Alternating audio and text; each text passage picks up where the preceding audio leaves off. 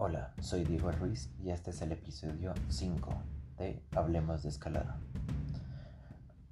Esta vez les contaré mi experiencia al entrar al mundo de la escalada. Finalmente llegamos al último episodio de este podcast. Este será un poco más personal, ya que les hablaré acerca de cuál ha sido mi experiencia desde que llegué al mundo de la escalada hasta ahora. Empecé a escalar hace año y medio. Lo hice en un gimnasio de escalada de Boulder. Se me ocurrió escalar porque mi madrina practicaba este deporte y me pareció muy interesante. Cuando llegué no sabía absolutamente nada de este deporte. Era un completo novato. Solo veía un montón de paredes llenas de presas, así que comencé a subir por ellas, sin ningún orden, ni ruta, ni nada que ver. Solo como podía. Pero luego, poco a poco, fui conociendo a las personas que escalaban allí y a su vez nos hicimos amigos. Así que dejé de ir solo por diversión y empecé a hacerlo por gusto hacia este deporte.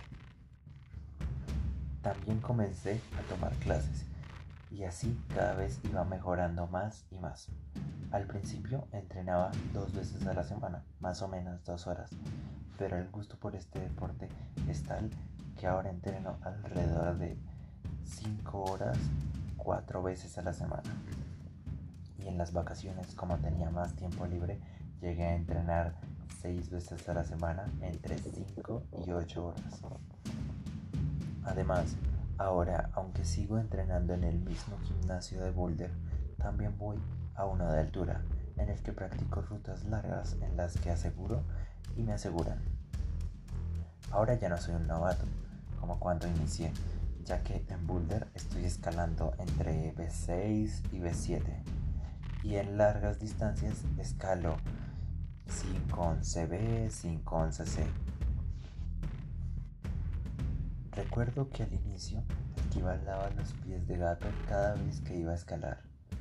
Luego, cuando comencé a entrenar, mi madrina me prestó un par que tenía de sobra y los usé hasta que ya no dieron más por dentro estaban vueltos fruta. Así que mis padres me regalaron mis primeros pies de gato en un cumpleaños y son los que sigo usando hasta hoy. Algo que me encanta de este deporte es que aunque sea individual, se está en un ambiente de compañerismo en el que todos son amigos, así que se escala juntos mientras se conversa y se acompañan. Además, todos se ayudan mutuamente. Por ejemplo, si te cuesta una ruta, ellos te ayudan y te dan consejos. Y viceversa, esto convierte el espacio en un lugar muy ameno para pasar el rato. Hace poco participé en mi primera competencia y fue una experiencia magnífica. Primero estaba un poco asustado, pero también muy emocionado.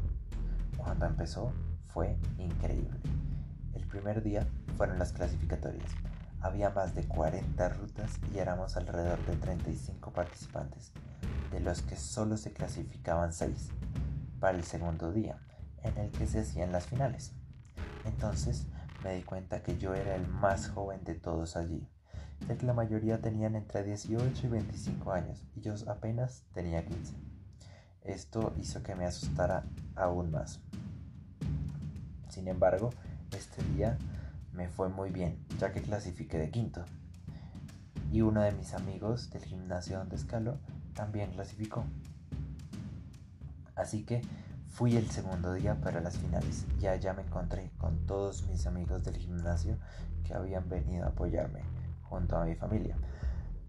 Pero las finales eran diferentes de las clasificatorias. Ya no había tantas rutas, ahora solo eran tres, pero de gran dificultad y había que completarlas en el menor número de intentos posible. La competencia fue muy dura y al final no me fue tan bien, ya que quedé de quinto nuevamente.